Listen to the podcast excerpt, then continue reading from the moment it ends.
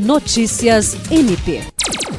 Uma fiscalização do Ministério Público do Estado do Acre no presídio de Senador Guiomar encontrou uma tonelada e meia de alimentos que estavam acondicionados de forma irregular, além de itens fora do prazo de validade.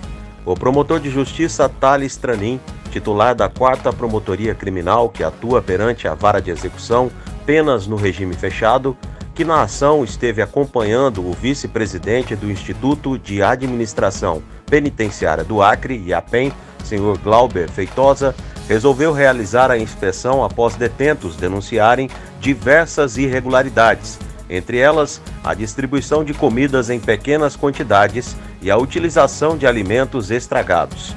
Após constatar que o peso das marmitas distribuídas no presídio estava irregular, o promotor de justiça decidiu vistoriar a Câmara Fria, onde ficam os alimentos.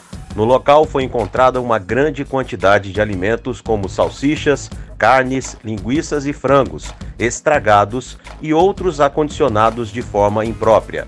A vigilância sanitária foi acionada e apreendeu todos os alimentos que estavam guardados em caixas plásticas e fora da validade. William Crespo para a Agência de Notícias do Ministério Público do Estado do Acre.